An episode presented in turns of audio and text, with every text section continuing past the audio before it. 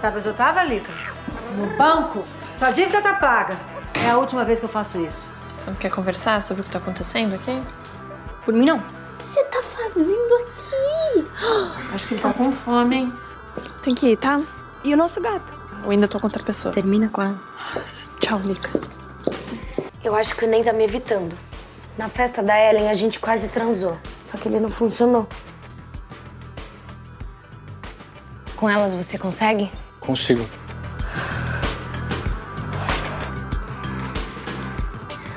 Sex. We haven't had any. Tina? Você?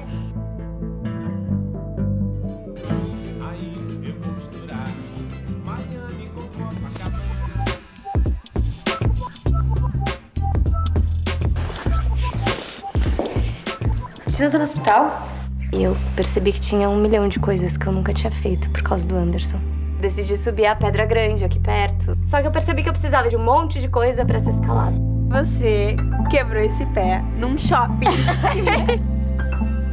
Tina tava num dia merda e ela pediu ajuda pra galera da internet ao invés de pedir ajuda pra gente.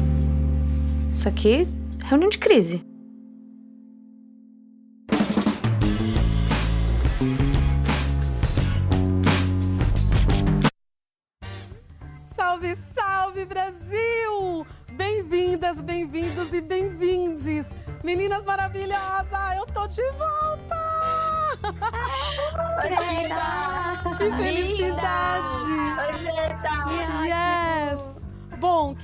Minhas redes sociais já sabe, né? Eu também testei positivo para o Covid-19. Foi um susto, gente. Me deu também aquele desespero quando eu recebi ali, né? o exame na hora, mas o que eu tenho para dizer para todo mundo é isto: se cuidem, se cuidem muito, cara, porque a pandemia ainda não acabou, né? Máscara, álcool em gel, muita lavação de mão e essa distância aqui, ó, um do outro, entendeu? Até a vacina chegar. E o que eu tenho para dizer para você, Manuel, bem bonito, seu lindo, poxa, Manuel, muito obrigada, cara. Você foi sensacional, você foi demais. Chegou aqui de repente, né, de surpresa, e deu tudo tão certo. Foi lindo assistir você. Sei que você está vendo a gente aqui agora, ao vivo no Globoplay, então vou dizer que nem você diz, entendeu? Senhoras e senhores, vamos que vamos, nós e elas, as Five, porque está no ar o Talk Five.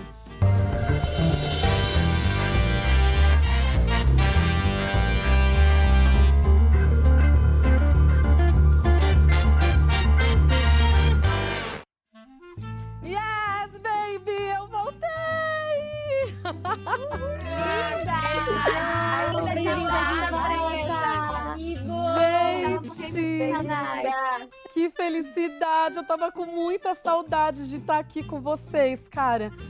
Foram semanas pesadas, né, de muito medo, mas deu tudo certo. E saibam que aquela ligação que vocês me fizeram no dia 26 de novembro, cara, mudou tudo, assim, sabe? Foi a sensação que eu tive de não estar sozinha. E fazia tanto tempo que eu não tinha essa sensação de que, é, mesmo na distância, eu poderia contar com, com vocês.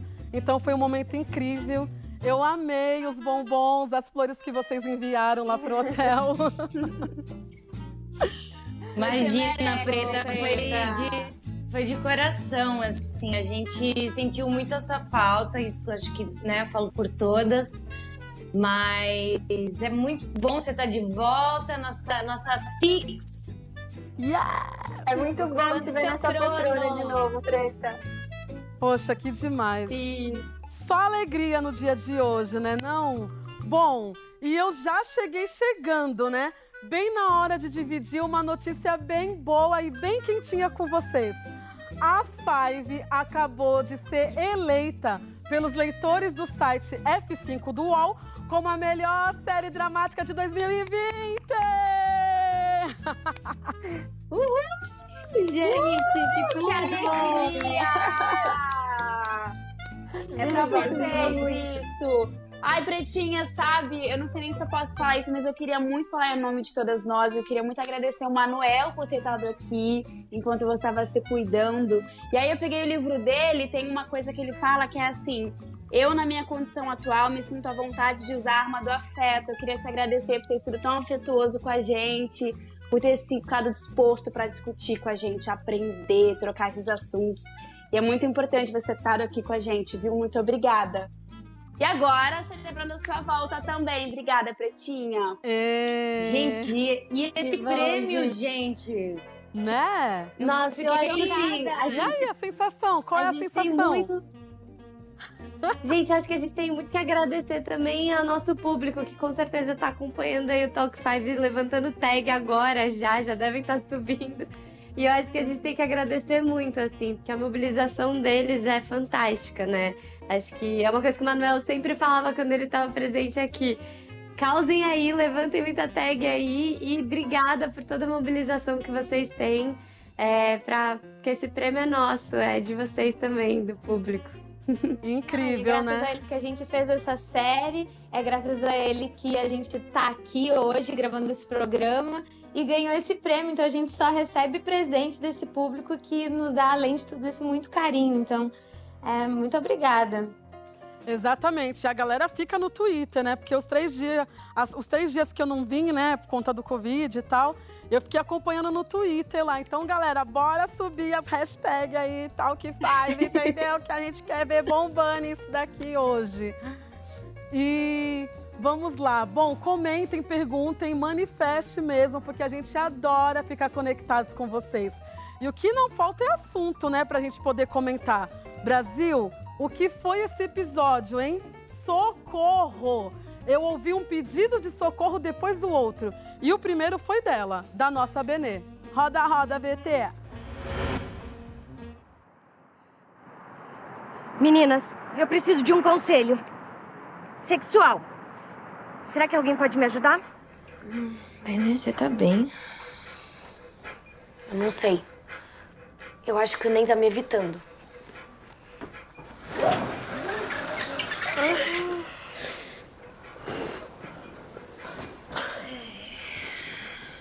Na festa da Ellen, a gente quase transou. Eu tava com um desejo forte. Eu tenho um desejo forte por ele.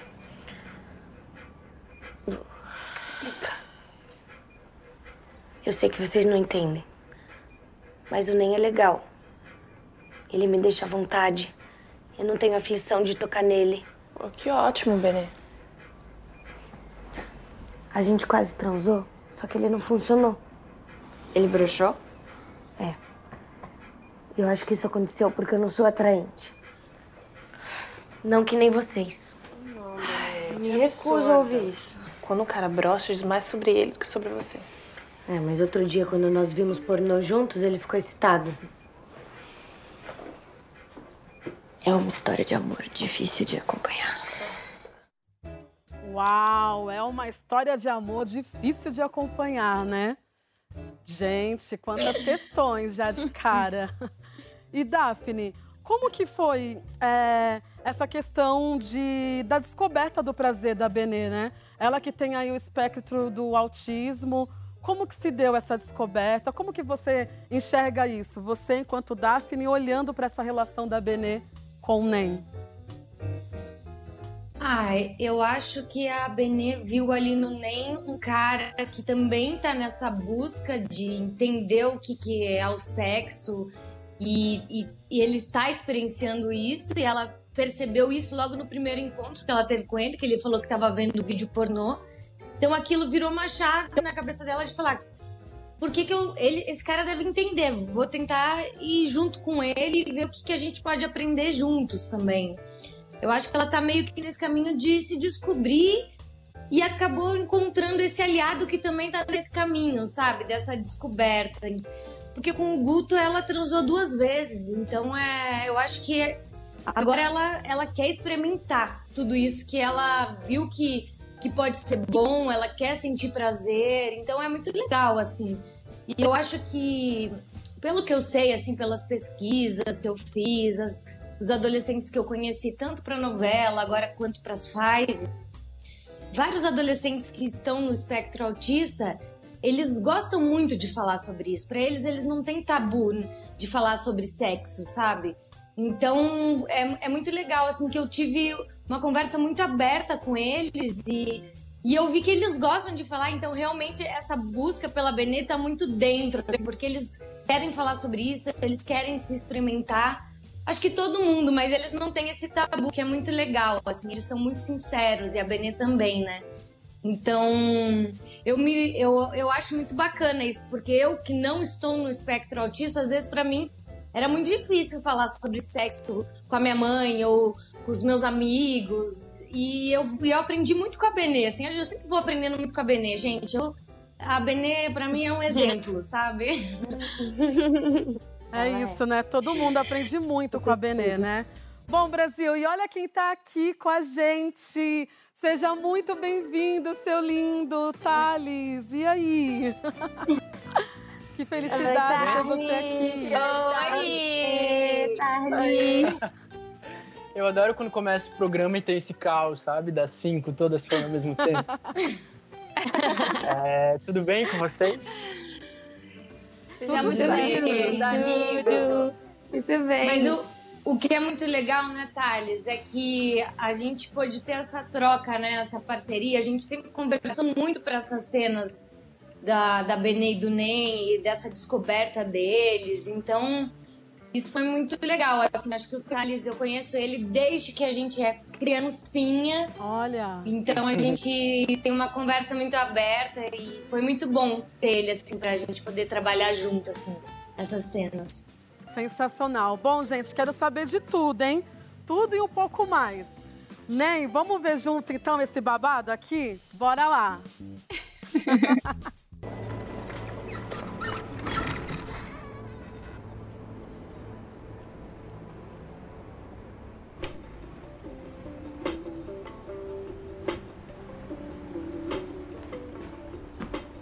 Benê?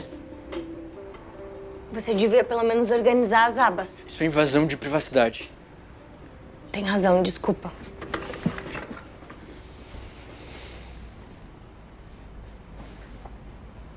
Com elas você consegue? Consigo.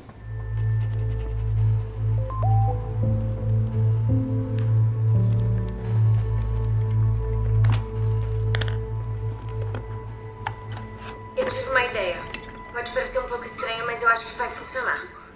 Tá, você que manda. Tira sua calça, eu quero ver você também.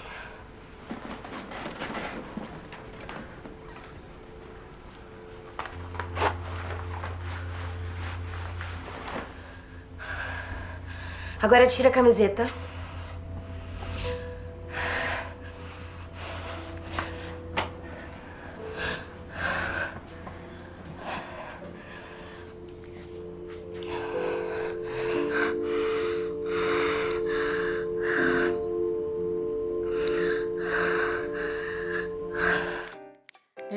Brasil! Mulheres, bora se tocar, siriricai-vos, entendeu? Porque é importante você conhecer sobre o seu corpo, cara. Só você sabe ali dos pontos que você gosta e tal.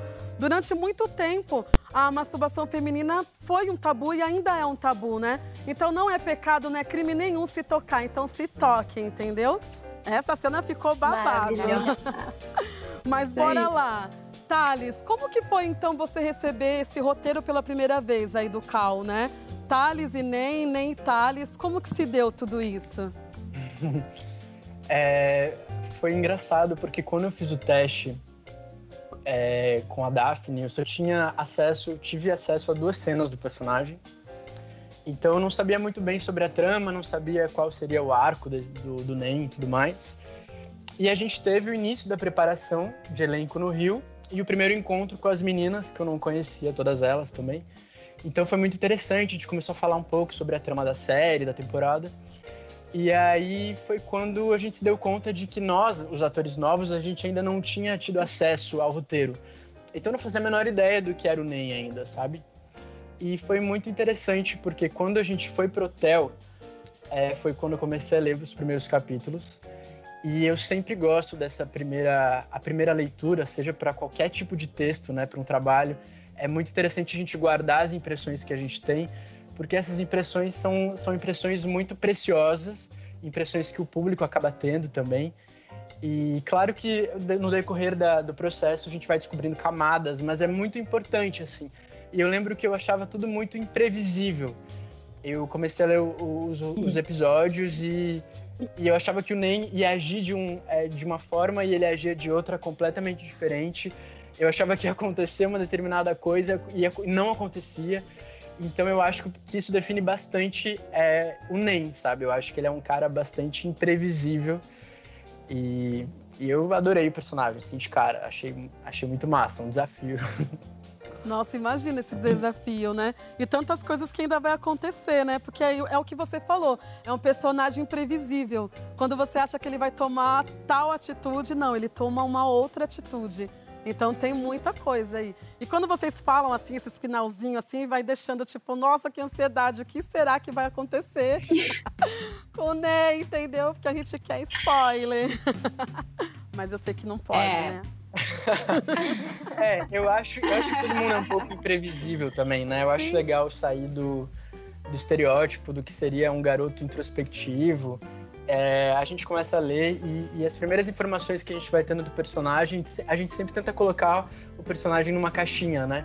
Então é muito legal quando ele aparece na festa, ele fala que gosta de dançar, porque não é o que a gente, que a gente esperaria, né, de um arquétipo desse personagem. Então isso é interessante como a gente é muito, a gente é muita coisa. Então Sim. isso vai aparecendo assim do personagem. Exatamente. E Daphne, gata garota, como que foi gravar essa cena? Porque é uma cena, né? Foi a primeira vez que você gravou uma cena assim, porque eu fico imaginando, eu não sou atriz, mas eu sei que tu não tava sozinha lá, né, gata, no set. Tinha uma galera tal, né? E não deve ser tão simples colocar a mão na calcinha, na frente de uma galera. Então eu queria saber em você, né, enquanto Daphne, como que foi para gravar essa cena? Preta, é engraçado porque eu acho que quando a gente entra no set e a gente sabe as coisas que vão acontecer, você sabe que cena você vai gravar, você já vai se preparando, mas você entra na história, sabe? É, de uma certa maneira, naquele momento eu tava entregue ali pra Benê, tanto essa cena quanto a cena do banho também, que foi uma cena bem delicada, toda a equipe é, tava em silêncio, deixaram poucas pessoas no set para não não ter ah, tanta gente olhando para eu me sentir mais à vontade mesmo. Mas é muito louco, porque agora quando eu assisti, eu falei, gente, eu não lembrava Uau. era assim. Eu até fiquei um pouco envergonhada, mas é porque. Eu, eu percebi isso lá na nossa leitura sabe? de roteiro. Eu falei, gente, minha mãe vai ver isso, o Gus vai ver isso, como é que vai ser? Mas é muito legal, porque ah, são camadas que a gente vai tirando, né? Esse. Ah, é uma cena como qualquer outra, é uma cena como uma cena de beijo, é uma cena com. Você tá ali vivendo aquele personagem, né? Então eu tava ali me emprestando pra Benê, mas tem tantas cenas legais aí que vão acontecer de Benê e Nem que a gente falava assim, caramba, como é que a gente vai. Quando a gente lia o texto, né, Thales, a gente falava, como é que a gente vai gravar isso? E a gente não parava de rir várias vezes, porque era é uma coisa íntima, mas ao mesmo tempo vira cômica, né? Porque olha, olha a relação que eles estão criando. Eles, em vez de fazer sexo ali ao vivo, Daphne é uma pessoa muito engraçada. Ela é muito engraçada. Muito é escutei isso. Sim. Mas a, a, eu tinha que me concentrar muito. muito. Eu tinha que me concentrar muito pra, pra não rir, porque é, realmente a gente tinha umas situações ali que são cômicas, né? Apesar de tudo, tem um, tem um tom muito, é, muito cômico, assim, dessa relação dos dois. E eu tinha que me concentrar muito. E no início, eu lembrei agora, quando eu tava lendo o roteiro, eu lembro que nesse primeiro dia, quando na preparação e eu ainda não tinha acesso à história, eu perguntava para Daphne, falava, tá, e aí, o que, que, que, é? O que, que tu achou? Não sei o quê. E ela, ah, espera, espera, não vou falar nada para não entregar, mas eu quero que você leia. e aí foi isso, quando eu fui lendo assim, porque é uma coisa que eu acho que a gente não espera, né, é da Benê justamente por conta da novela. É, o que é muito interessante quebrar isso, né? Eu acho que essa, o plot dela nessa temporada é justamente isso e foi muito massa. Sim. E, gente, assim, é, quais as é... cenas. Ops. Quais as cenas mais difíceis? Falar, falar. Qual momentos, as cenas, momentos mais difíceis para gravar? entre essas cenas todas que vocês fizeram até agora? Se teve algum constrangimento? Porque assim, vocês falaram no início que, é... que, vocês já se conhecem há um bom tempo, né? Eu, eu penso eu Sim. que essa relação de se conhecer há um bom tempo pode auxiliar, de, de ter um pouco mais de liberdade na hora ali de gravar, ficar mais tranquila. Mas teve algum momento assim que, ai meu Deus, que difícil gravar isso, tô com vergonhinha. Eu acho que não, eu acho que justamente né, o fato da gente se conhecer há tanto tempo, a gente já tinha trabalhado juntos. É, é interessante quando você é, repete a dobradinha, assim, sabe, com um colega de cena, porque você vai, vai sacando o jogo, né, vai, vai sacando é, o humor e, e, e, a pessoa também, né, o lado pessoal. Então é, é, sempre muito massa quando a gente encontra gente que a gente já conhece né, na, na profissão para trabalhar junto. E, e, eu acho que teve todo esse cuidado também da, da equipe toda, desde o início, assim, é, isso sempre foi muito acordado, sabe, entre, entre a equipe e, e, no set. Foi um dos sets que eu mais me senti confortável, assim, até hoje. Acho que isso é muito mérito de toda a equipe, né, que, que estabeleceu esse ambiente pra gente. Total. E uma parada que traz aí o personagem, o seu personagem, né, do NEM, é essa questão com a dependência da pornografia, né, cara? E é algo muito atual, assim, mas que já existia também nessa outra geração, né? Que agora a gente consegue visualizar, dar nome para as paradas. E aí eu queria saber se você chegou a ter acesso a conhecer ou conversar, ler algo sobre esses adolescentes, até adultos mesmo, que têm essa parada do vício da pornografia. Você chegou a ler alguma coisa? Teve acesso a alguém? É, conversar não, né, Preta? Porque isso é, é não existe um diálogo muito É. aberto em relação a isso, né? É um tabu muito grande e, e isso não é assumido, né? É, mas eu lembro que quando eu li e entendi todo o arco dele, eu fui conversar com uma grande amiga que é preparadora também, a Nanda Rocha. E, e conversando com ela, ela me indicou um documentário é, que chama O Silêncio dos Homens, que eu não conhecia. Ela tinha assistido recentemente e, e fala muito disso, de como isso é muito velado, né, na nossa sociedade, assim, como como a gente fala pouco sobre isso e, e como isso acontece muito.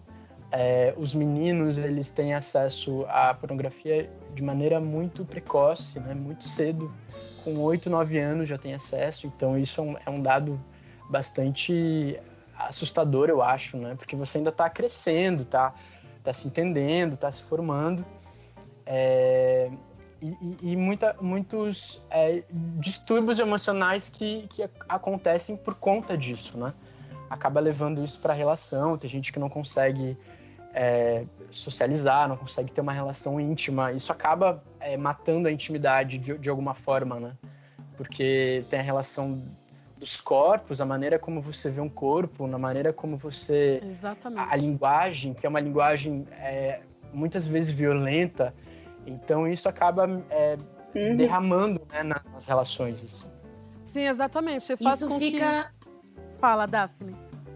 Não, e, e é isso que você falou, isso fica no imaginário, né? A pessoa que não É. tem experiência sexual, ela acha que transar é desse jeito, que é daquela maneira. Então, eu acho que isso que dificulta as relações quando elas estão ao vivo ali presentes, né? Porque a pessoa quer reproduzir aquilo que viu e, na verdade, o sexo pode ser isso, se, como a gente falou na- no Talk 5 passado, se for um acordo, né? Se a pessoa gostar daquele Uhum. jeito. Mas pode ser muito mais além. Tem o carinho, o contato, a conexão. E eu acho que vai entrar um pouco nisso também nos próximos capítulos, que eu acho que é bem Sim. legal, assim, de dizer. Eu acho que é além dele ser viciado em pornografia, mas eu acho que é. Ele quer viver, experimentar isso que ele tá vendo, sabe? Então, isso que, que eu acho muito bonito, assim, do personagem do Nen, assim. É, quando fala, ah, ele é dependente, mas eu não, eu não vejo ele assim, sabe? Eu vejo ele como um, um menino que tá se descobrindo também, da maneira dele. Como a Benê também, sabe? Isso É, que eu acho e eu legal, acho que- como o Cal colocou. A a pornografia ela tem todo um lance da performance, né? Sim. Então ele tenta reproduzir, que nem a Daphne disse, ele tenta reproduzir o que ele assiste, mas sem levar em conta, sem levar em consideração a, a parceira, a, pessoa que está do outro lado, né? Para entender o que que o que, que é, ela gosta, o que não gosta, qual é o limite, o que não é. Então eu acho que é, eu acho que a história do Ney é um pouco essa. Assim como a Benê tem essa trajetória da descoberta né, da sexualidade, eu acho que ele que ele está entrando nesse caminho também. É uma é uma educação é, sexual que eles vão ter, sabe, de uma maneira mais é, mais prática, né, no caso. Sim, juntos, né? E falando dessa Por isso questão que a de educação sexual pornografia... é Fala, Gabi. Não, que eu, ia, eu ia falar que eu acho que. Por isso que a educação sexual é uma coisa tão importante, né? Às vezes Exatamente. a gente fala educação sexual e as pessoas falam, acham que é uma coisa horrorosa, que as pessoas- a gente vai ensinar as pessoas a transar. Não é isso, sabe? A gente precisa falar sobre sexo, num, tirar do lugar de tabu, pra gente entender quais são os limites, quais são os meus limites, quais são os limites dos outros. Porque se a gente se educa a partir de uma pornografia, que normalmente é através de uma perspectiva masculina, colocando o prazer do homem no centro da relação, a gente nunca vai se satisfazer, né? E hoje em dia, é, a gente tem acesso a mais informação, a gente está falando mais sobre sexo abertamente, sem, sem ser tabu. Preta falou hoje prazer sobre siririca, né? sabe? Falar siririca, a palavra siririca, nossa, é palavrão. Não é, entendeu? Então acho que a educação Sim. sexual precisa ser tirada também desse lugar de tabu e de que é uma coisa ruim. Exatamente, E- é e uma algo coisa mega que eu achei muito importante, legal- né? Fala, Ana. Uma coisa muito legal que eu achei que o Thales falou no começo é que, tipo, o quanto é difícil dos homens dialogarem entre si sobre isso num lugar de conscientização e o sexo, né, o diálogo sobre sexo entre homens é sempre tão banal, tão banalizado, tão vulgar, né? Tipo, é muito fácil eles falarem sobre sexo num lugar de hipersexualização da mulher e tudo mais. E falta, eu sinto que falta mesmo esse diálogo entre os homens sobre um sexo mais consciente, sobre entender o que é consentimento, sobre entender o que que é o prazer da mulher. Tipo, por que, que os homens não estão trocando sobre isso, sabe? Quanto tempo Falta mulheres muito não diálogo, né, sobre... É, sobre... Ai, muito não, o que, diálogo. que é melhor, o que o cara vai gostar mais. E aí um cara não tem capacidade de conversar com outro cara pra poder descobrir o que, que uma mulher vai gostar mais, sabe? Eu já, já tive relações com caras que, tipo, transavam como se estivessem num filme pornô. E, tipo, ninguém... eu sentei pra conversar com o cara e ninguém deu um toque nele, assim, nunca tinha falado pra ele, olha, para de ver um pornozinho aí, vai ver, vai, vai, sei lá, estudar sobre como é que você acha o clitóris da mulher, né? Tipo, ninguém nunca trocou essa ideia com ele, sabe? Eu perguntei se os amigos falavam sobre isso, ele falou que não, assim, tipo. E aí eu falei, olha, amigo, você transa como se você estivesse num pornô e não tá legal. Então, tipo, acho que tem que ter esse diálogo, assim, dos caras, entre eles mesmo, Sim. né? Porque senão fica parecendo que a gente aqui vai discutir e os caras não vão fazer nada, pô. É, e eu acho que a gente, a, a gente foi criado numa sociedade é, que definiu um conceito de masculinidade, né? Então, é, quando você é pequeno, você não pode demonstrar sentimentos, porque isso demonstra fraqueza, ou o menino, o menino não chora, né? Ou seja homem. Então, isso tudo vai alimentando, vai criando é, um tipo de casca é, onde você tem que resolver os seus problemas. Então, é, foi criado algo muito é, muito atrasado, né, para o conceito de masculinidade. Eu acho que as mulheres, é, cada vez mais, elas estão criando esses movimentos onde elas se unem para falar sobre assuntos super importantes. E eu acho que falta da nossa parte, dos homens, de correr atrás disso também, sabe? É, de começar a colocar cada vez mais isso em jogo, em debate, em questão. É, os homens não falam sobre seus sentimentos, né? Um, um homem sensível é, é visto de maneira completamente é, ruim, sabe, na sociedade, é motivo de chacota. É, o lance que acontece com o Nem, é, o fato dele brochar na relação com a Benê, isso é. Ele sente muita vergonha, né? Eu, eu achei engraçado aquela cena que ele disse que ele vai precisar mudar de cidade, mas é que é, vive isso de maneira muito, muito intensa, né? É, para ele é o fim do mundo aqui. Então é interessante ver como, essa, como é frágil, né? Como é frágil tudo isso. Exatamente. E aí, nessa parte de vocês falando também sobre pornografia ou tal, o quanto que essa, essa diversos filmes, né, diversas produções aí do mundo pornô acaba entrando na cabeça de diversos jovens que é daquela forma que se tem que transar, saca? O quanto também que estereótipa em uma, inúmeros, inúmeras mulheres, né? Por exemplo, as mulheres gordas, que no pornô é chamada de BBW, nunca tem uma história de amor. É sempre algo ali escondido que o cara vai e faz tudo que ele sonha fazer e que ele não pode fazer com outro tipo de mulher. Faz ali por quê? Porque ela é a mina gorda que ninguém quer. Se tratando das mulheres pretas também, é sempre uma cena mega violenta, saca? Tipo, não tem romance, não tem cuidado, não tem nada. E aí, quando vem uma cena de romance, uma historinha é com a menina branca, magrinha, loira, que é a donzela, né? E o quanto que isso acaba contribuindo também para nossa cultura do estupro, né? Existente aí no Brasil afora. Então. E uma, um parênteses, Preta. Sim. Ai. Não, Só vai um que vai. parênteses sobre essas classificações que você estava falando. É uma informação sobre é, pornografia é que no último ano, em 2019, as palavras mais procuradas, das cinco palavras mais procuradas num site pornô, a primeira era asiática. Então, o co- e- Também, e, assim, sim. dentro das cinco palavras mais procuradas, tinha asiática, coreana e hentai, que para quem não sabe é um tipo de, enfim, é, expressão artística japonesa, da cultura japonesa, que tem muita relação com pornografia. Então, eram das cinco palavras mais procuradas, é, três eram relacionadas também. a pessoas amarelas, né? Então, Termo o quanto trans, travesti. o quanto, tipo, a- a- esse lugar tem um, um lugar, assim, de hipersexualização de corpos que são sempre preteridos na sociedade, sabe? E sempre de uma hipersexualização que desumaniza. Então, tá, tá reforçando essa lógica de da- das pessoas que são racializadas e preteridas na sociedade, é, das pessoas trans, como o Thales falou, que são preteridas na sociedade, e aí o corpo ali é um objeto sexual e, e- e sempre com imagens assim extremamente desumanizadoras nesses, nessa, nesses, Total. nessas Não, produções é- audiovisuais. Então, Total, Sim. Ana. Eu acho que eu e a Preta, acho que a gente compartilha muito desse sentimento. Porque você falou sobre ser preterida, a mulher preta é muito preterida no Brasil, né?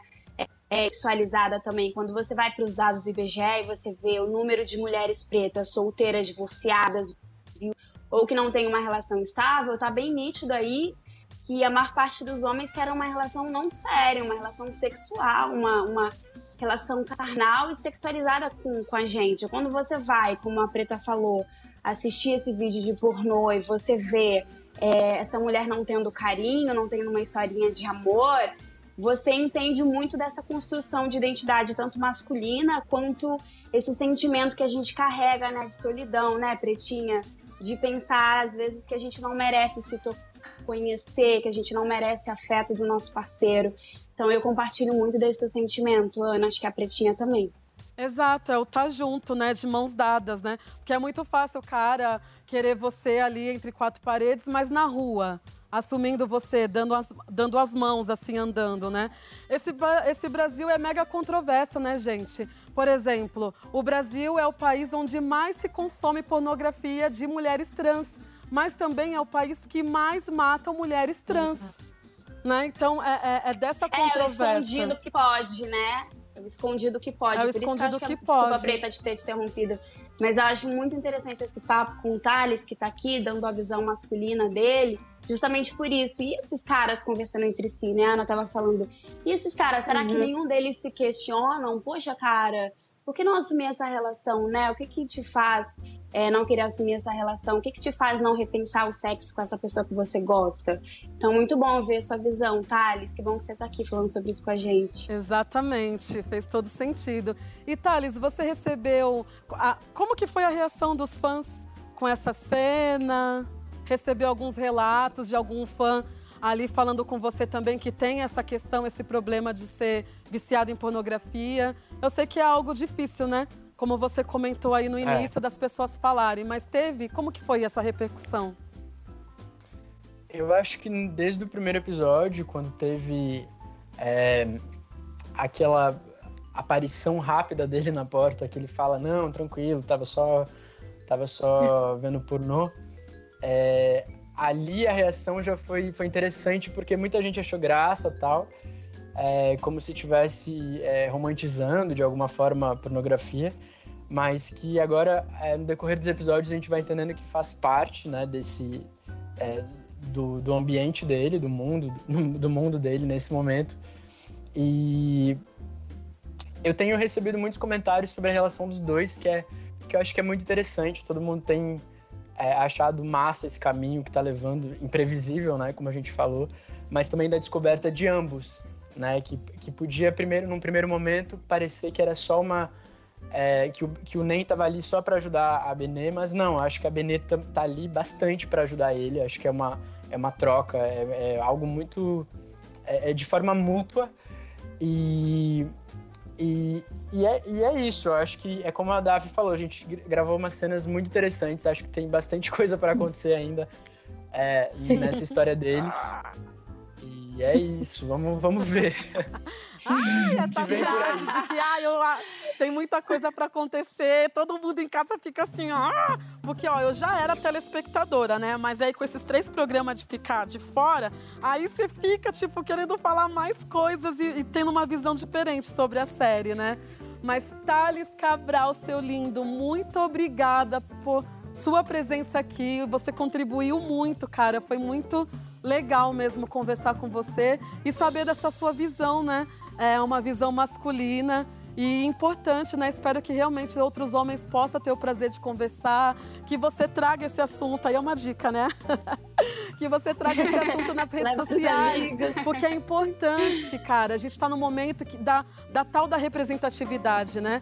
Então é importante mesmo a gente trazer isso para o nosso público. E tem coisas, se tratando de um país que é aí, extremamente machista, que o homem só vai escutar da boca de outro homem. Entendeu? Que não adianta nem eu, nem as meninas uhum. falarem. Então hoje eu saio daqui mega feliz com toda essa contribuição que você trouxe aqui pra gente. É, eu, eu acho, Preta, que no Sim. fim das contas não é saudável para ninguém, sabe? Nem, nem pro homem, nem, nem pra parceira, parceiro. É, no fim das contas, acho que ninguém sai ganhando, sabe, nessa história. É, de ficar reprimindo sentimentos, de não, de não ter diálogo aberto em relação às coisas. É, e sobre essa a sexualidade, né? Que nem a Gabi falou, educação sexual é, é muito importante porque ainda é um tabu, tem muitos pais que não falam com seus filhos sobre isso e eles vão procurar onde? Na internet, e a internet é uma, uma terra sem leis, né? Então é, é muito importante a gente falar cada vez mais sobre tudo isso. É muito. E é, e é, muito louco isso, de, de, de você poder ter essa, essa conversa com os seus pais. Porque eu vejo o Caetano hoje, Gente, ele vai fazer dois anos. E ele tem, ele já tá descobrindo o seu pinto. Tipo, é muito, é muito louco, porque você fala assim, é uma coisa muito natural.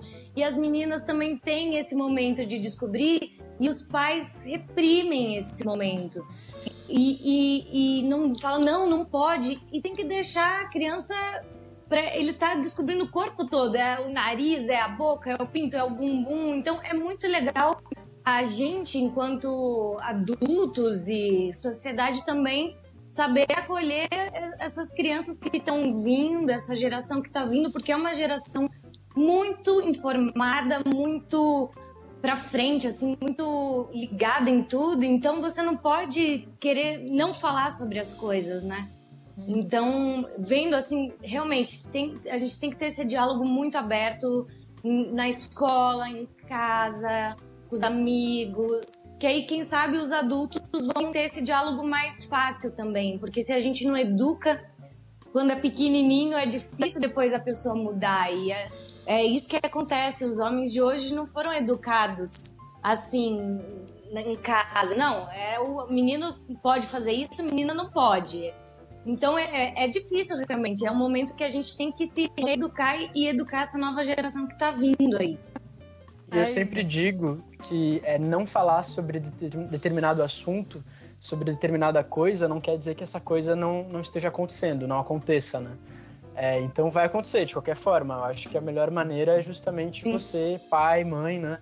É, poder abrir esse diálogo, essa comunicação. Exatamente. Bom, Thales Cabral, muito obrigada mesmo pela sua presença aqui. Eu amei te conhecer mesmo Obrigado aqui na distância. Contribuiu muito. Beijo, Thales. Beijo, Thales. Beijo, Thales. Beijo. Beijo. Beijo. Beijo. Bom, E agora vamos entrar na vida de outro casal, ou melhor, de um trisal. Socorro! O que será que vai acontecer com a Lica e a Samantha, hein? Porque pelo que eu sei, ainda tem a Renata na vida desse casal, né, gente? A Renata e um gatinho. Porque eu não sabia fazer um pão na chapa, isso é um avanço, né? Foi só o começo. O que foi? Você não quer conversar sobre o que tá acontecendo aqui? Por mim, não.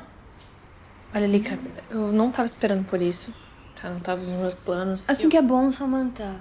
A gente não combina com plots previsíveis, viradas óbvias, finais melodramáticos. Ei, ei, o que você tá fazendo aqui? Oh, oi. Qual o nome dele? Celeste. Ia ser o nome da nossa filha, mas ele veio primeiro. Parabéns. Oi, obrigada. E a patroa? Lica, machista dizer isso. Eu sei, nada a ver. Tem que ir, tá? E o nosso gato? Eu ia te levar pra jantar. Sushi, na conta da dona Marta. Olha, Lica, não dá pra gente ficar brincando de ser um casal. Eu ainda tô com outra pessoa. Eu não tô brincando. Termina com ela. Tchau, Lica.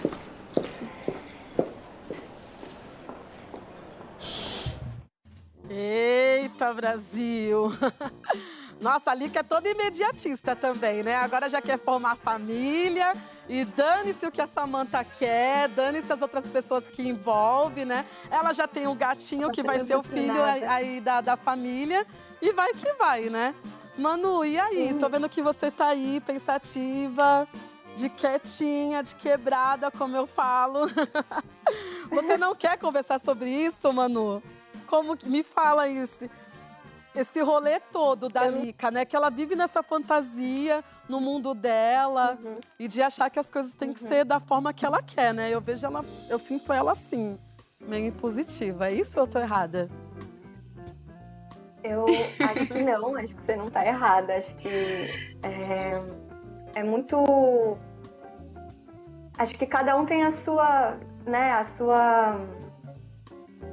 as suas conclusões, né, sobre o que assiste. E eu fiquei pensando aqui, né, a Lika acabou de.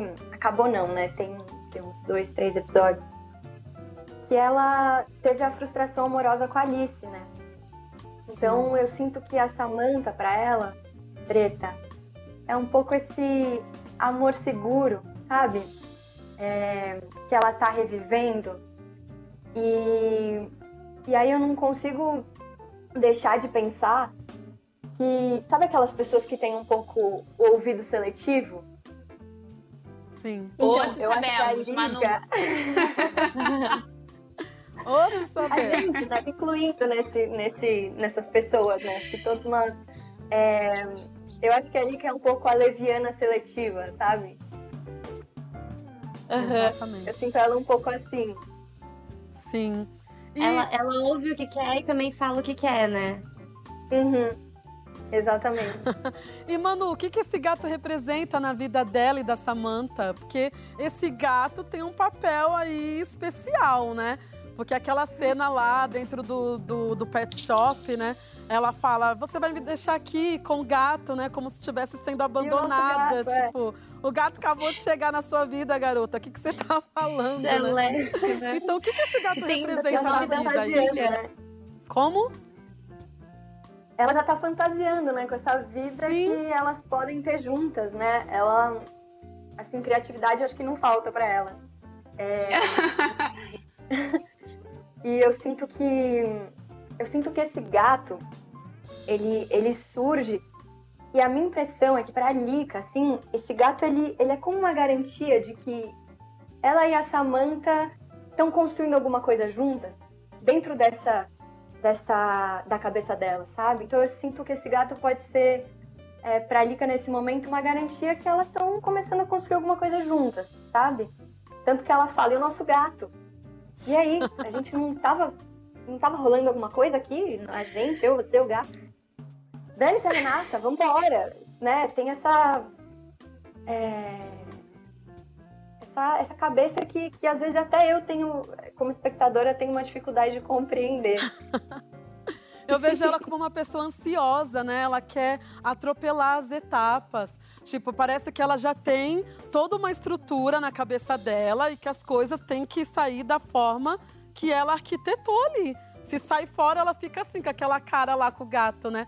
Porque tinha colocado o Uhum. anúncio lá dentro do elevador para ver se achava quem era o dono do gato e rapidamente, num surto assim, ela não, vou ficar com o gato. Não sei, eu vendo de fora parece que ela quer ficar com esse gato para poder chantagear a Samantha, saca? Tipo, É, eu, eu compartilho também dessa sensação. Ex- Exatamente. Bom, e uma palavra que veio aí à tona foi o patroa, né? Pode isso? Achamos a palavra proibida da semana, Manuel. Olha, abrindo parêntese aqui, eu amei essa questão de palavra proibida. É isso mesmo, para a gente poder desconstruir essas coisas aí que a gente fala sem saber o conceito, né? Então a palavra proibida é patroa. Patroa não vale, né? Porque ninguém é patrão de ninguém. Em namoro, casamento, relação. Nem patroa e nem patrão. Direitos iguais sempre. Mandou muito bem a Samanta, viu? Gostei muito. Aprendendo com as diferenças, né? A Lika tem que ouvir um pouco mais o que a Samantha tem a dizer. Ai, Exatamente. gente! Alguém grava essa partezinha e posta? Que maravilhosa, é isso. Mas eu acho legal também mostrar isso, sabe, Manu? É, a Lika é uma, uma menina totalmente antenada a tudo, né? Totalmente ligada. Ela não seria uma pessoa que cometeria essa gafe, né? E ali com a Samantha ela falou e ela fala: não, é nada a ver. Então é muito bom como a gente realmente se pega, às vezes, fazendo uma coisa que a gente sabe que não deveria ter falado, né? Então é esse movimento da gente estar aprendendo e reaprendendo, né? Todo momento, que às vezes escapa, né? É ruim, por isso que é bom falar, né? Sim. E outra É, eu acho que o coisa. importante é a gente. Fala, Desculpa, Ana. Preta. Vai que vai, Ana. Eu acho que o importante é a gente estar aberto a esses questionamentos, né? Tipo, ah, acho que essa palavra não é legal. Aí a gente entender por que, que não é, de onde vem essa reflexão, sabe? Acho que estar aberto a essa, a essa reflexão é tudo, né? E é muito louco Sim, isso que você falou, Daphne, que provavelmente a Lika não falaria e tal. Eu assistindo lá na minha casa, confortável, confortável não, porque eu tava com Covid, né? Horrível. Mas enfim, eu assistindo, é, na hora não me veio essa, essa questão, saca? Tipo, o quanto que a gente fica também é, se cobrando a não ter a não falar essas palavras, mas quando veio isso eu falei, caramba, eu falo isso até hoje. Não hoje, né? Até lá na quinta-feira, quando eu assisti.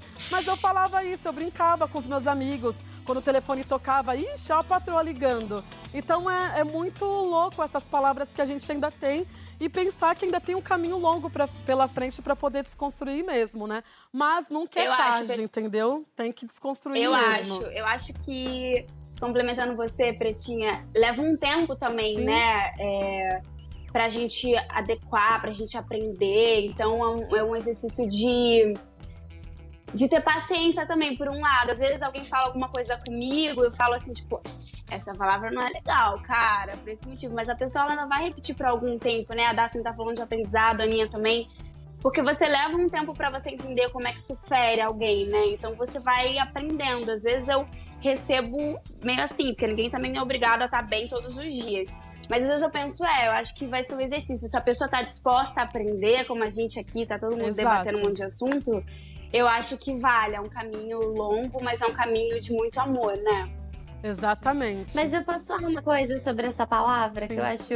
Aí também não sei a resposta, tá, gente? Tô aqui questionando porque, enfim, surgiu essa palavra também esse ano, mais ou menos, né? Como meme. É, E Uhum. tá num lugar, assim, também de empoderamento de, de uma mulher que é dona de si, que é empresária, que resolve a vida e não sei o quê, né? E tanto que as pessoas até brincam, tipo, ai, o Cal é o patrão, porque ele é quem meio que criou as Five, tá ali no comando das Five, e eles chamam a gente de patroas, né, as Five. E, e eu acho que aí tem uma outra conotação, né? Porque quando a- a- elas estão falando patroa Sim. ali, é sobre o relacionamento. E eu acho que Uhum. ali sempre rola isso, né? Dos, dos amigos que ficam cobrando o amigo e falam, ah, a patroa tá cobrando, não sei o quê. Aí eu acho que é bem Não, e chato. também- e Mas também de estabelecer uma- aqui. Desculpa. Vai, Tô Gabi. jogando esse questionamento aqui, né? E, é, será que a gente, nesse, nessa conotação, nesse sentido da patroa, desse empoderamento, a gente continua falando ou não? E aí, o que, que vocês acham? O pessoal que tá assistindo, meninas, o que, que vocês acham, né? Porque eu acho que nesse lugar onde a Lika usa, ela, é, ela estabelece uma relação de que existe um poder de uma pessoa sobre a outra. E aí, nesse Uhum. sentido, não é legal, porque num relacionamento não É. não é baseado numa relação de poder de um e outro. Agora, em relação a, a gente, a gente é mesmo a CEO das nossas próprias vidas e tem que ser, porque ninguém tem que mandar na nossa vida, a gente tem que decidir fazer o que a gente quiser fazer e Tá, nesse sentido a gente querida. trouxe sim. A Bem gente é bonita. patroa, é Bem maravilhosa. bonitas, entendeu? A patroa, a dona da nossa vida. É a isso. dona da nossa vida, tá vendo? Gente, e a Ellen? Socorro! Eu não queria estar no lugar dela. É, é mentira, né? É claro que eu queria estar no lugar dela, gente. É muito bop junto, entendeu? Inglês, português, de tudo que é canto. E agora, menina? Sex. We haven't had any. Well, um, you were jet lagged and preparing for your talk, so.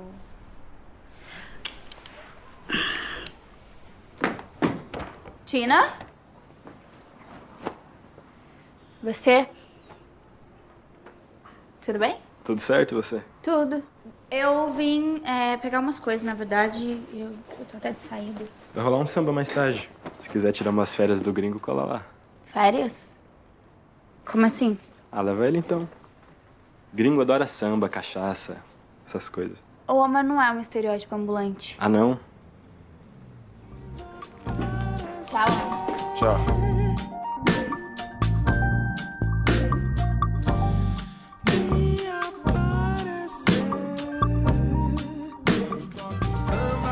Eu te tiro pra dançar. Você me diz não, eu agora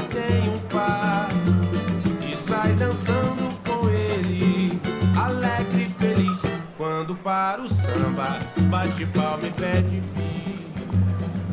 O Arnesto nos convidou, no samba ele mora no Brás. Nós e não encontramos ninguém. Eita, Brasil! Haja cerveja, né? Haja litrão pra Quando eu resolver vi isso essa daí. cena, me deu, me deu uma dorzinha no coração, vontade de ir pra um samba. Ai, também. Ai. Nossa, me deu muita vontade. Eu em casa, assim, vendo, eu falei, ai, meu Deus, chega logo vacina. Mas, Nani, que Saudade onda é essa, né? Já tá dado, né? A gente que tá assistindo já sabe qual que é o caminho, né? Elito, que a galera tá subindo aí. Várias hashtags continuem na hashtag Talk5. Bora subir isso. Porque já tá dado, né? Como que você vê? Ai, gente. Lito, Olha, eu queria começar falando que eu, eu, eu amo esse capítulo, assim, a visão de todas as cinco com as suas vidas e como é que elas vão se resolvendo ou não se resolvendo. Esse, pra mim, é o episódio favorito. E eu li no Twitter que o pessoal também gostou bastante desse episódio. Sim. Então, é, é difícil falar disso, né? Porque toca em mim, toca na Slane. É, primeiro É difícil ter essa opção, né, muito- gata? é Né? isso que eu ia falar, Pretinha, parece que você lê meu pensamento. É sério, porque toca num assunto chamado Solidão da Mulher Preta. Não sei se vocês já tiveram acesso, pesquisaram sobre isso, mas como a gente falou mais cedo agorinha, as mulheres pretas são preteridas, né? Então, quando você vai pra escola, ou mesmo agora que a gente cresceu, é, nós não somos a primeira, a segunda, a terceira opção, na maior parte das vezes, dos caras, assim, pra assumir relacionamento, né? Que é o que a gente tava falando, a questão sexual, com certeza todo mundo tá cheio de contato aí, mas pra assumir pra família, não. E a Ellen tem o Omar, que é o noivo dela e que quer assumir, e tem o Lito, que também gosta dela. Então, assim, a gente geralmente não tem essa opção, agora que tem, tá confusa. Mas. Eu acho que a questão dela com o Omar tem muito a ver com o intelectual. Assim, para Ellen é muito importante essa questão, né? Essa ligação com ele. É uma segurança. A gente busca isso, né, Preta? A gente busca essa segurança no relacionamento também quando a gente encontra. Acho que todas as mulheres, todas as pessoas querem se sentir confortáveis dentro de uma relação. E eu acho que o Omar proporciona isso para Ellen. Mas ao mesmo tempo, quando chega o Lito, gente é o Lito Brasil, é sabe? É o Lito, né, Brasil? Assim, é um acontecimento. Sempre. Olha, se eu estivesse no programa, entendeu? Que ele apareceu aqui, não sei como que ia ser, entendeu? Porque a gente ia ficar... Você ia ficar que nem a Ellen, ia dar uma paralisada, a cabeça ia dar uma girada. Um meu sorriso. Deus, ele meu olhar. Sim. Ele compartilha da minha ancestralidade, ele é minha ligação com, com o meu povo, com a minha raiz. Então eu acho que são duas coisas muito diferentes. Eu só quero que a Ellen seja feliz no caminho que ela escolher, porque realmente é um caminho difícil. Sim, né? É. E, Mas o legal e é que assim, os dois são muito legais, né? O legal é que os dois são muito Sim. legais. Então a gente torce pelos dois. É, é, é muito bom isso. Porque o, o Omar, ele tem também. É muito legal quando ele se. Uh, um casal se conecta para outro, pra outros lugares, né? Então eles têm muito que trocar ali naquela relação também. E aí eu fiquei, no início, quando só apareceu o, Lito, eu tava muito. Ai meu Deus, é, eles têm que ficar juntos, eles têm que ficar juntos. Mas quando vem Elito o Omar, shipper. ele te conquista também. Aí fica muito difícil. É que ele é fofo, né? Ele é sensível, né? Ele é uma pessoa é, que quer aprender, ele é uma pessoa que valoriza a Ellen, né? Então é isso. Quando tem dois bosses maneiros, esse é o menor dos problemas, né? Que bom que eles são maneiros. Não Que bom que eles são legais com ela. Isso não é comum. Não é comum, que mina sortuda, cara. Eu assistindo assim, eu falei, nossa senhora, pelo menos uma vez na vida eu quero ter essa, essa, essa vivência, né? Opção. De ter essa É. opção, exatamente. Porque, olha, é muito louca essa questão que você falou, que você trouxe aqui, Nani, que a solidão da mulher preta não é somente a solidão de relacionamento, né? É uma solidão, muitas das vezes, de você se sentir sozinha, mesmo acompanhada, né? Você, aquela questão que a gente fala sempre, o perigo da história única, você ser a preta única, "Ai, eu sou a primeira a ascender na minha família, eu sou a primeira em tal lugar. Então a solidão ela passa por isso, né? E aí quando eu vi essa cena, eu fiquei assim, caramba, era para as mulheres pretas vivenciar isso, né? Era para poder vivenciar isso, mas é o contrário, por exemplo, trazendo aqui rapidamente a minha história, eu fui conseguir me relacionar com uma pessoa depois dos 18 anos, cara. Porque na adolescência os meninos tiravam sarro, "Ah, a gorda, a baleia, a preta. Então, eu comecei a desenvolver várias técnicas para poder me aproximar dos meninos. Ou seja, eu manjo muito de futebol hoje em dia por conta dessa época. Porque os meninos gostavam de futebol e era uma forma de eu me aproximar e saber quando era um descanteio, quando era pênalti. Porque eu queria estar próxima dos meninos. Mas eles me viam como o quê? A preta rara, aquela mina legal, parceira. Mano, essa mina é amiga, igual né? homem. Esse lugar. Aham. Amiga parceira. Amiga, eles- amiga eles- que é legal. Exatamente. Amiga que dança. Exatamente, aí eles usavam né? essa frase, eles usavam essa, fra- essa frase, assim, falando: a preta rara é que nem homem, meu. Pô, ela é da hora, ela é que nem nós aqui, ó, parceiros e tal. Então, quando eu vi essa cena, me levou para esse lugar, assim, né, que seria um lugar comum. E outra coisa que me chamou muita atenção também, que eu já vivi um momento assim, foi aquela cena que, que o Oman tá lá palestrando, né? Antes da palestra, tu, tu não, né? A sua personagem A não tava, Ellen. a Ellen, né, não tava nem aí, assim, sexualmente falando, né? Tava sem vontade. Mas quando ela escuta ali, assiste a palestra do Oma e vê que o cara é fodástico, e aí volta esse desejo, né? Porque muitas das vezes é isso, a gente também se encanta pela inteligência de quem a gente quer se relacionar, né? É o intelecto deles ali conversando, né? Ela admira esse homem, né? Ela tá noiva dele por um motivo. Mas eu também acho que talvez a Ellen nunca tenha tido a opção de, de fazer uma coisa que não estivessem esperando dela. Não sei se você também tem essa sensação, e eu tenho certeza que sim. Parece que a gente tem que acertar sempre. Sim. Então, ou seja, se a Lica e a Samantha têm uma relação, e aí existe a Renata no meio, é uma coisa, mas se existe Ellen Lito e Omar, aí já tem um outro peso. Então, é, é um assunto que a gente tem que discutir também, né? Sim. A gente não pode ter dois pesos e duas medidas para as coisas. Exatamente, É, então porque acho parece que- que, parece que é é a única opção, né? Tipo, caramba, se eu escolher errado, e aí, será que vai dar certo? E eu vou ter outras opções, né? Mas, como o Manuel bem falou aqui, eu sou do time também do Manuel, que torce por esse casal afrocentrado, tá ligado? Porque é muito difícil a gente ver um casal desse na TV, né? Nas séries. Então, a gente torce, eu, Manuel e uma galera na internet que eu quero ver subir na hashtag, entendeu? É Lito. Sobe hashtag.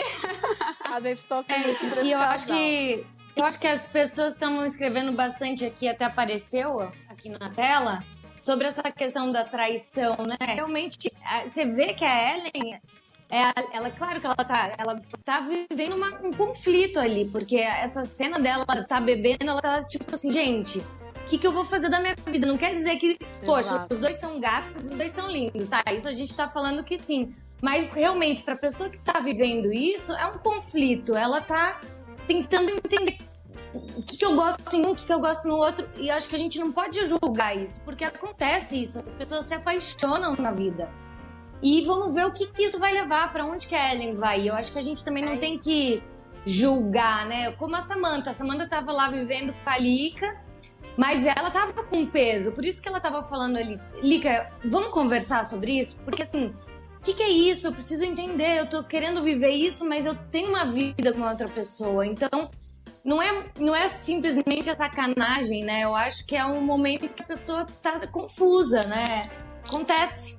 E sabe o que eu gosto, assim, na, na nossa série, que mostra essas questões sem hipocrisia, sabe? Porque é, eu acho que passou do momento da gente querer construir a monogamia como o auge dos relacionamentos e é a melhor coisa do mundo e é ideal e nunca vai acontecer nada fora da monogamia, porque a monogamia é...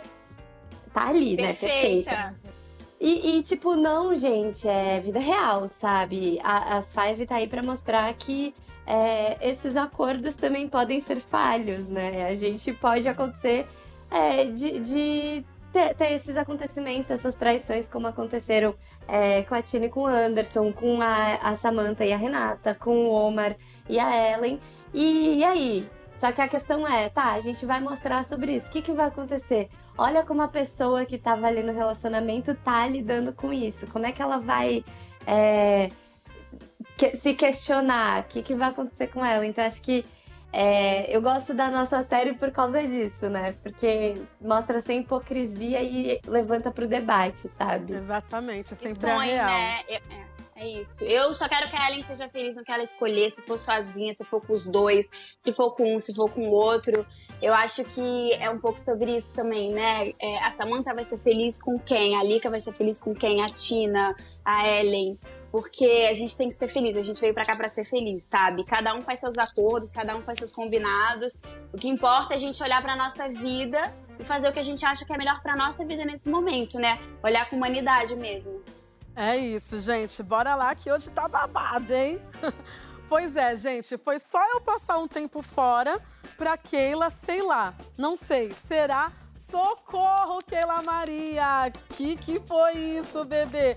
Touro mecânico, cowboy, pode isto? Pode, né? Esse lugar sempre teve aqui, essas pessoas sempre usaram esses chapéus. Estranho. Não? Demais. Se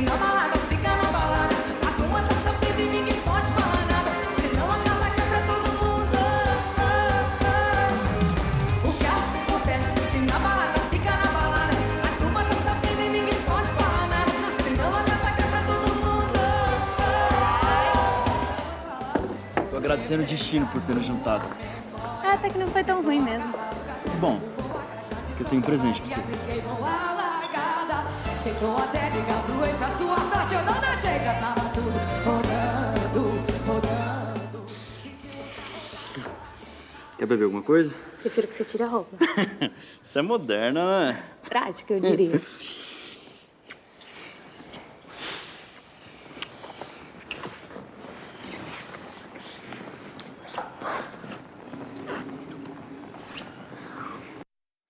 Eita! Gabi, maravilhosa! Eita, que amo essa sequência. Eu amo Eu essa amo sequência. Nossa, tá babada essa sequência, né? Gente, se tem uma coisa que eu gosto pra caramba é desses baile night da Keila. Porque ela aproveita ao máximo, entendeu? Como se fosse o último. Porque é isso, né, gente? Ela é mãe solo, então ela nunca, ela não sabe quando ela vai ter outra oportunidade de ter alguém que tem todo o afeto do mundo, que ela confie pra deixar o Tonico, pra ela ir poder lá, esquecer de tudo e só se divertir, né? Então ela aproveita bem essa questão do baile night, né? Que, é, ó. Gabi. Eu acho que a Keila sempre foi de se jogar, né, Preta? Tipo, Sim. não é à toa que ela foi lá pro um luau em Santos e acabou com um, um filho, né? Sim. Mas ela sempre foi assim de se jogar. Exatamente. E é isso, a Keila, ela sai da sua bolha ideológica, inicia a relação, tá até aqui, ó, com o boiadeiro que trabalha na Paulista e toca guitarra elétrica. Que nem ela disse na cena, né? O que motivou a Keila a sair da sua bolha? Eu fiquei pensando, será que a Keila tem realmente uma bolha ideológica? Eu não sei, eu acho que ela não tá muito conectada com, com isso, sabe? Acho que ela vai um pouco na onda das meninas, porque as meninas talvez tenham isso mais claro, sabe? E aí, nesse sentido, eu acho que ela também se permite mais, porque ela não. Às vezes ela não fica com tanto pé atrás, do tipo. Não, esse cara trabalha na Berrine, é, ele é um Faria Limer, ou alguma coisa assim. Ela- acho que ela não, não prestou tanta atenção nisso, sabe? E eu acho que também o Miguel foi muito responsável por dar um empurrãozinho assim pra ela ir, porque eu não, eu não acho que o que tava freando ela era o fato de ter o menino, sabe? Eu acho que era todo o contexto de que ela não ia ter com quem deixar o Tonico Exato. e que ai, é mais fácil não ir, ficar aqui em casa. E nesse sentido, o Miguel foi muito legal, foi muito parceiro ter eu fico com a criança. E aí ela falou: caramba, você fazia isso por mim, né? E aí ela vai, se joga, enfim, aproveita. Sim, eu gostei muito dessa parte dele falar que ficaria com, a, com o Tonico e tal. Eu, uau! Será que vai É, ter foi desdobramento essa história aí pros próximos capítulos? Porque é algo raro, né? Tipo, é difícil, né? É difícil você também confiar numa pessoa, né? A Sim. Daphne deve sa- saber disso muito melhor do que eu. Porque é o- a coisa mais preciosa da sua vida. E você tem que confiar na pessoa que você vai deixar. E aí, eles estão criando essa amizade tão bonita. E, e eu acho que até o Miguel é um pouco, talvez, fora dessa bolha da Keila, né? O Miguel também é uma, uma figura Uma muito novidade, atípica. né? É uma novidade na vida dela. Então, ela também fura a bolha dela quando ela começa a se permitir ser amiga de um cara que faz teatro musical, que tem uma drag queen, que, tipo, tá, é, um, é um outro mundo ali que se abre né, pra Keila. Eu acho que ela é, ela é otimista, ela, ela é aberta pra isso. Então é legal também. Exatamente. E meninas, já aconteceu de vocês se envolverem com alguém que é totalmente diferente do grupo de amigos de vocês? Como que se deu isso? Ih, a Nani já colocou a mão na cabeça. Não, foi, é, foi pensada essa reação. Sei, sei, tô ligada em você, pretinha. E aí, me fala, como que foi, meninas? Já? Conta. Já, com certeza. gente, o, o me- meu namorado não tem nada a ver, gente. Ele, é, ele tá ali agora. Ele é, tipo, trabalha com tribunal do trabalho, assim, tipo, formado em direito. Ele, ele trabalha de terno e gravata, gente. Quando que eu ia ficar com uma pessoa que trabalha de terno e gravata? Nunca pensei. Mas eu, eu, e eu tenho um histórico, assim, de pessoas que sempre são muito diferentes de mim. Eu, eu gosto disso, porque eu gosto de conhecer pessoas. Eu acho que. Eu, eu, eu sempre falo, né, que eu me identifico muito com a Keila. Eu acho que eu sou a mais. De todas aqui, eu sou a mais Keila. E eu acho que eu me identifico muito com isso, assim, de de repente conhecer uma pessoa que não tem nada a ver comigo e, cara, é isso aí. porque a pessoa vai me ensinar muitas coisas, né? Tá totalmente fora do meu universo. É mais legal ainda, porque eu vou poder aprender coisas novas ali com essa pessoa que não tem nada a ver comigo, né? Exatamente. Mas eu vou defender, eu vou defender o G, porque eu sou fã desse casal, eu gosto deles sim. Ah! Entendeu? E eu acho que eles têm tudo a ver.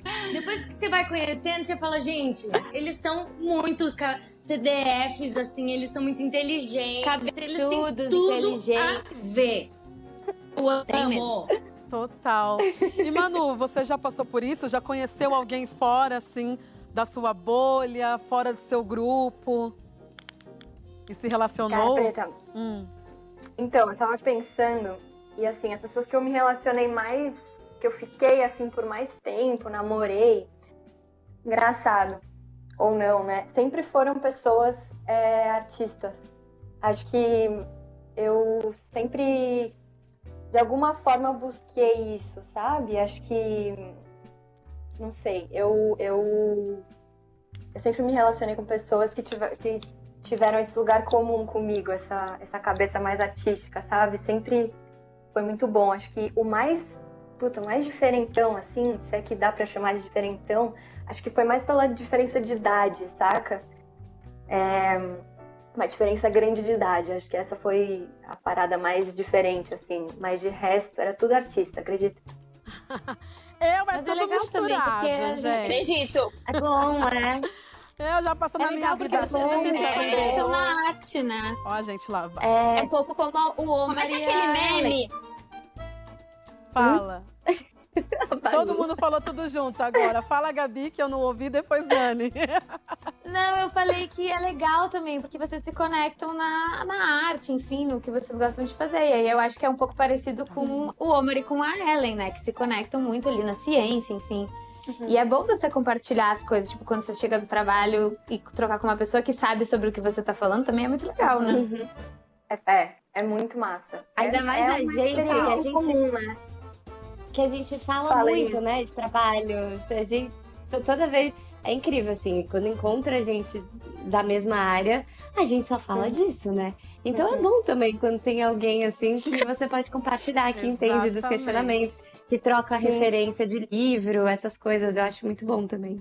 É, e, e além disso, eu acho que tem um aspecto humano mesmo, sabe? Acho que além de, de me apaixonar por pessoas que também são artistas, acho que também tem um aspecto humano envolvido, sabe? Além do artista, assim, acho que tem essa parada do, do ser humano mesmo, de compartilhar as nossas humanidades, sensibilidade, saca? E eu acho que isso também me, me atrai muito. É isso, Brasil. Olha Bom, aí, sabe que... Bom, é isso, né? Eu já tive vendedor, entendeu? Músico, artista plástico, não tem Eu já essa. tive palhaço, gente. Gente, como é que é Palhaço? aquele meme que Palhaço. você... Gente, palhaço. Maravilhosa. Eu amo. Mas a Ana tem um clown, ela tem um clown. Então ela se co- conheceu ali, ó, quando ela tava explorando esse outro lado dela, né, Ana? Eu acho que não foi muito por aí, não, amiga. Mas tudo bem. Então não foi. Olha só, isso daqui já tá virando, já tá virando conversa no WhatsApp. Vamos voltar. Corta, Deixa corta. quieto. Bom, bora lá, Não é ao Brasil. vivo esse programa, não, né, gente? Né? Nem parece que, tá, que a gente tá aqui, ó. Tudo ao vivo. Bom, e do entusiasmo do início do namoro, vamos para as dores do fim de uma relação. Onde estou? Quem sou eu? Pra onde vou? O que fazer? Até a Tina, gente, pediu socorro neste episódio. Na primeira noite do Anderson fora de casa, eu quase pirei, né? Aí eu caí num fórum online com um bando de gente infeliz sofrendo de amor. E eles pediram pra eu perguntar pra mim mesma quais as coisas que eu deixei de fazer enquanto eu namorava. E eu percebi que tinha um milhão de coisas que eu nunca tinha feito por causa do Anderson. Escalar o Everest. Uou! Calma, gente. Também não sou maluca, tá? Eu, eu decidi subir a Pedra Grande, aqui perto, Atibaia. Só que eu percebi que eu precisava de roupa, de equipamentos específicos, de um monte de coisa pra essa escalada. Tava lá, inspirada, pra começar a minha jornada e aí eu... Eu vi o Anderson. Não é possível. Não, não é possível porque não era o Anderson. Que é? Você tá querendo falar que você quebrou esse pé num shopping. é isso. Amigo, olha só. Acho ótimo que você queira se redescobrir, ser independente, mas assim, a gente tá aqui, tá? Tá mesmo? Porque hoje de manhã eu pedi um conselho e ninguém quis me ajudar. Tina tava num dia merda e ela pediu ajuda pra galera da internet ao invés de pedir ajuda pra gente. Isso aqui, reunião de crise. Eu acho que a gente precisa escalar uma pedra, juntas.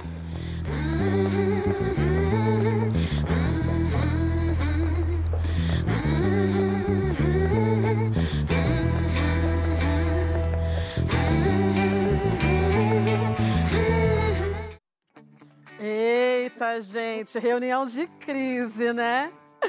Nossa, Eu bem. no hospital, a reunião de crise das Five. Sempre no hospital, né, meninas? Sempre no hospital.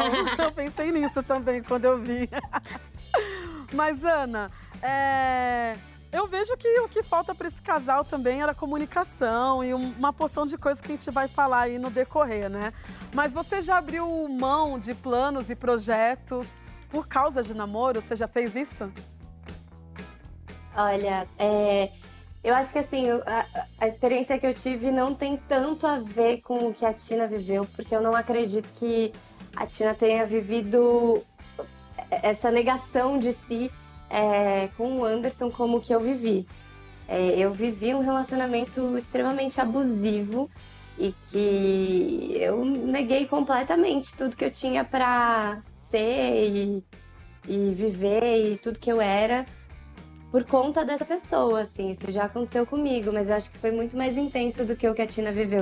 Eu acho que é isso, assim, eles, eles moravam juntos, né? O Anderson e a Tina moravam juntos e tinham planos juntos, começaram a construir uma coisa juntos. Eu acho que a gente acaba abrindo mão, né? Um vai cedendo, o outro vai cedendo. Acho que isso deve ter acontecido ali no relacionamento deles e, e ela acabou perdida ali, né? Mas acho que o que eu vivi foi um pouco mais no fundo do poço, assim, porque era tipo uma negação completa, assim. Deu, foi um período que eu deixei de fazer teatro, foi um Nossa. período que eu saí, saí da dança, é, foi um período que eu parei de falar com todos os meus amigos. E porque era aquilo que o cara achava que era melhor pra mim e ele me convencia de que aquilo era melhor pra mim. E eu acreditei, assim, então eu acho que é isso, assim, isso acontece com muita menina, né? Acho que a Sim. gente não pode deixar chegar nesse ponto. Exatamente, Ana. Nossa, mas que bom que você compartilhou isso aqui, né? Por isso que eu sempre falo, gente, Talk 5 é o de utilidade pública. Porque imagina quantas meninas e mulheres estão passando por isso, né? E como que, você, como que foi o processo de você conseguir enxergar o que você está falando hoje? Porque quando a gente é, parte do princípio de estar num relacionamento abusivo, muitas das vezes as nossas amigas, com quem a gente desabafa, pai, mãe, fala e a gente não consegue enxergar. Não consegue visualizar. Sempre naquela busca de que, ai não, mas ele me ama, não, ele vai mudar. Rapidamente, se você conseguir contar, como que foi esse processo para você Sim. retomar essa consciência que você tem hoje? Olha, eu acho que tem, tem muitos sintomas, né, nesse relacionamento. Então, um dos, dos sinais, assim, é que você percebe que essa pessoa te isola. Então, eu acabei me isolando das minhas amigas, que eram as pessoas que mais poderiam me ajudar. Eu lembro de uma cena, assim, de eu estar na, es- eu tava na escola na época e eu tava no banheiro chorando. E uma amiga que era muito próxima minha e eu me afastei dela, foi até o banheiro bater na porta, falar, perguntar se eu tava bem e, e falar: olha, isso não tá legal e saiu, porque eu não dava espaço para ela me ajudar. Então, aos poucos, eu fui ouvindo essas vozes, assim, de que eu tava diferente, de que eu não tava legal, de que eu não tava fazendo as coisas que eram para mim. E aí eu fui criando forças, não sei da onde, mas eu fui criando forças para poder sair. Então, acho que o conselho que eu dou, assim, para quem tá se sentindo de alguma maneira nesse lugar é ouve essas vozes aos poucos, vai dando espaço para uma força interna e saiba que você não tá sozinha, cara. Busca suas amigas, busca as pessoas que podem estar do teu lado, porque aquela pessoa que tá ali com você não é a única pessoa do mundo. Assim como o Anderson pra Tina não tinha que ser a única pessoa do mundo. Claro que não é a mesma relação, né? Repito aqui, acho que a Tina e o Anderson não estavam num relacionamento como que eu vivi. Mas é isso, assim, independente de ser um relacionamento saudável, mesmo como o da Tina e do Anderson, de certa maneira saudável. Acho que não pode ser a única pessoa, a pessoa que tá com você. Você tem que estar por você, tem que ser você e tem que ter outras pessoas em volta. Então, acho que é Muito isso. bom, Aninha. É isso mesmo. Bom, agora vamos falar de amizade, né, galera? Eu sei que vocês são bastante amigas, fora das câmeras também, né? Algo raro, assim, que a gente percebe. Mas no quesito de As Five, as cinco mulheres poderosas são bem amigas, tem grupo no WhatsApp e tudo mais que eu tô ligada. E aí, pra vocês, de que. O, como é feita as, verdade, as verdadeiras amizades, né? Do que é feita? As verdadeiras amizades fortes, assim, que a gente. Isso fica nítido, né? Eu lembro que no último programa o Manuel também ele mencionou isso, né? Cara, é muito nítido de ver que realmente dá pra ver que uma liga pra outra pra saber se tá tudo bem, pede conselho. Como que foi a construção de tudo isso? Então, Preta, a gente tem muito carinho, assim, uma pelas outras. E aí eu queria falar uma coisa agora, que hoje é um dia muito especial, né? A gente acabou não comentando aqui, mas hoje, uh, além de ser o início da Era de Aquário, Sim. que é o solstício de Maravilhosa. verão, e a Era de Aquário é uma era que vem pra gente se conectar com as pessoas, pra gente se conectar com o meio ambiente, pra gente exercitar nossa empatia, pra gente exercitar o nosso lado mais bonito que a gente tem, se conectar com o divino, com o puro, enfim. Essa era tem tudo a ver com a pessoa que tá fazendo aniversário hoje também, que é a nossa querida Ana Ricari! Ana! Gente, como a gente gosta muito dela, a gente quer cantar um parabéns, porque a gente se preparou com o bolo. Gente, eu não ouvi nada. Com tudo que tem direito! Peraí! Parabéns, Aninha! Parabéns, Aninha! Parabéns, parabéns! Felicidades mil, Ana! Vamos cantar o parabéns pra ela, então, né, gente? Parabéns pra você! Pra você! Nessa, Nessa data querida, o delay! Muita felicidade, muitos anos de vida! E pra Ana nada! Como é que é? É! Big! Com quem será? Eita! Que bolo lindo! Parabéns, amiga. Ana, tudo de bom pra você, que você continue essa mulher com espírito de garota, tão importante que você é pra todos nós. Eu acabei de te conhecer há pouquíssimo tempo, mas já aprendi tanto, cara, que é possível sim é, você ser atriz e você se posicionar e ter o posicionamento, a preocupação que você tem com quem ama a sua arte, com quem gosta de você, isso fica muito nítido. Então, muito obrigada pela parceria, por sen- se, se essa pessoa sensível que você é também, né? Realmente você tem a- a- a se fosse traduzir uma palavra, é empatia perante as outras pessoas. Então, muitas felicidades, que 2021 seja melhor ainda para você. Axé, que os orixás continuem te abençoando. E Axé. quem você acredita espiritualmente continue iluminando seu caminho, gata. Ai, gente, que lindo! Obrigada! Eu, olha, eu queria dizer que esse ano foi um ano muito difícil, né, para todo mundo. Eu acho que todo mundo sentiu essa distância, mas foi muito importante a gente ter tido as Five e esse programa nesse ano, porque a gente conseguiu se conectar com as pessoas assim nessa distância, a gente conseguiu fazer uma coisa linda e fazer uma coisa que eu gosto tanto, que é a gente trazer assuntos tão importantes para serem debatidos. Eu acho que eu não podia passar o meu aniversário de maneira melhor nesse ano com distanciamento, que é assim, perto de vocês, mesmo que de longe, perto de vocês, e trabalhando, que é a coisa que eu mais amo fazer na minha vida. Então, tô muito feliz, gente, muito feliz. E eu vou fazer um pedido aqui pra essas velas. Faz um desse- Isso, faz é um muito pedido antes. a nossa live. Viva! Faz um pedido. gente, hein? Faça um pedido e sopra. Ê, bebê! Felicidades! Viva! Olha só, galera. a-. Gente, eu coloquei vocês aqui. Deixa eu mostrar, olha. Tá, dá pra ver? Ó, são vocês Ah, aqui. sim! ó. Eu tô Ah, aqui, ó. Linda.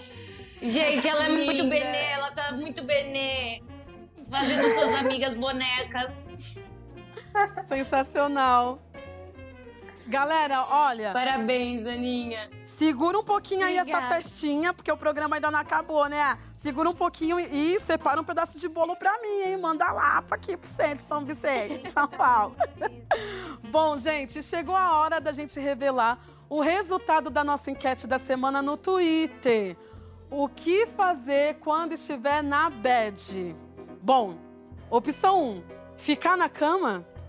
Opção 2, fazer post misterioso. Opção 3, fazer uma boa escalada. Ou opção 4, desabafar com as amigas. E aí, meninas, algum palpite? Ficar na cama. Olha, já estão comendo bolo já. Já estamos aqui no bolo. Tô atacando aqui. Bom, vamos lá. Elas estão comendo o bolo, gente. O que a maioria dos fãs respondeu? Vamos lá ver o que a maioria dos fãs respondeu. Bom, vamos saber o resultado agora, né? Desabafar com as amigas? Nada disso, gente. Para 59,5% dos nossos entrevistados, vocês aí. Aliás, o melhor para fazer quando bater aquele tédio, aquele bode, aquela deprê, é ficar de molho na cama, até a tristeza passar, hein? Olha que eu também faço isso e votei, e é isso, ficar na cama mesmo.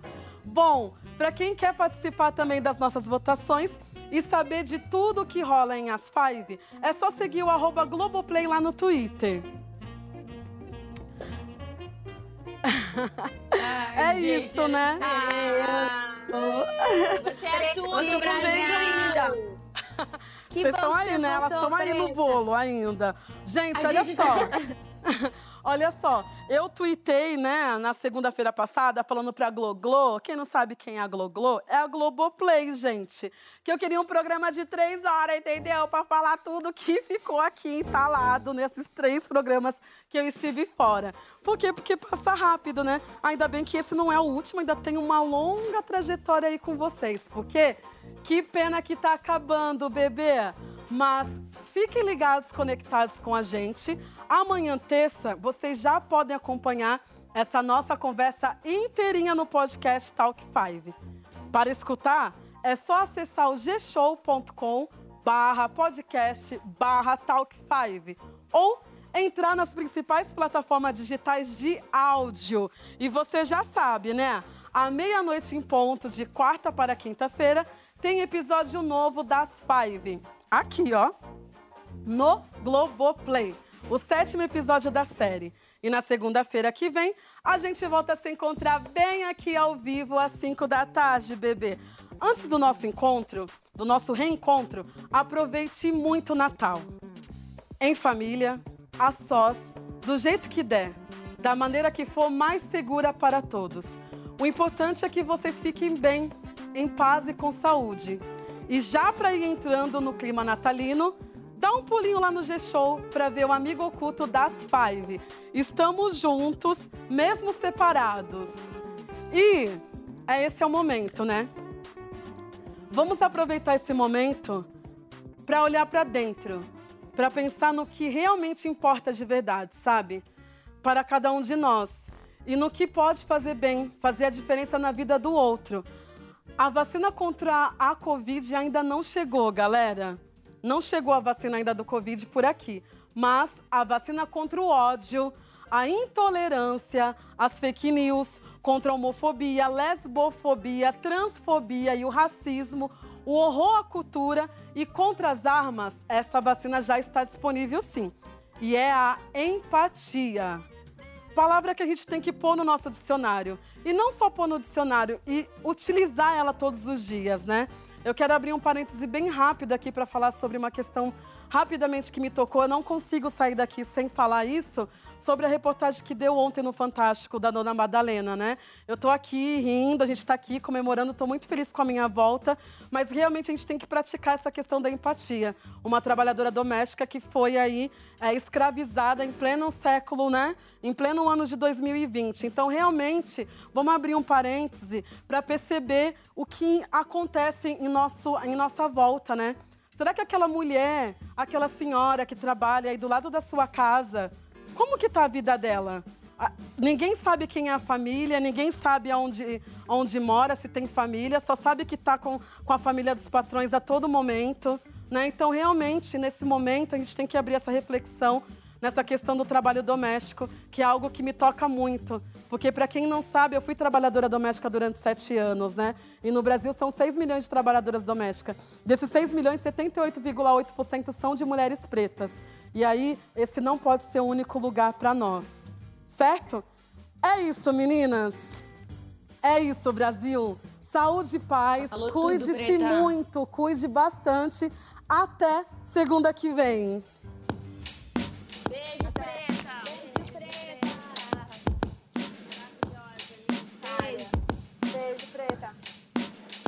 Obrigada. Foi bom se cuidar e poder amar. Foi duro, tá distante, mas sobrevivemos pra contar. Empatia na família foi fundamental. Esperança nas crianças e espírito do Natal. Através das câmeras encurta a distância. De um sorriso, de um abraço, devolve esperança. Cuidado com o outro tem que prevalecer. Pra que no outro dia possa ver o amanhecer. Aguenta um pouco mais, a vacina vai chegar. 2021 a gente vai se abraçar. Até semana que vem, Brasil. Beijo. Yes.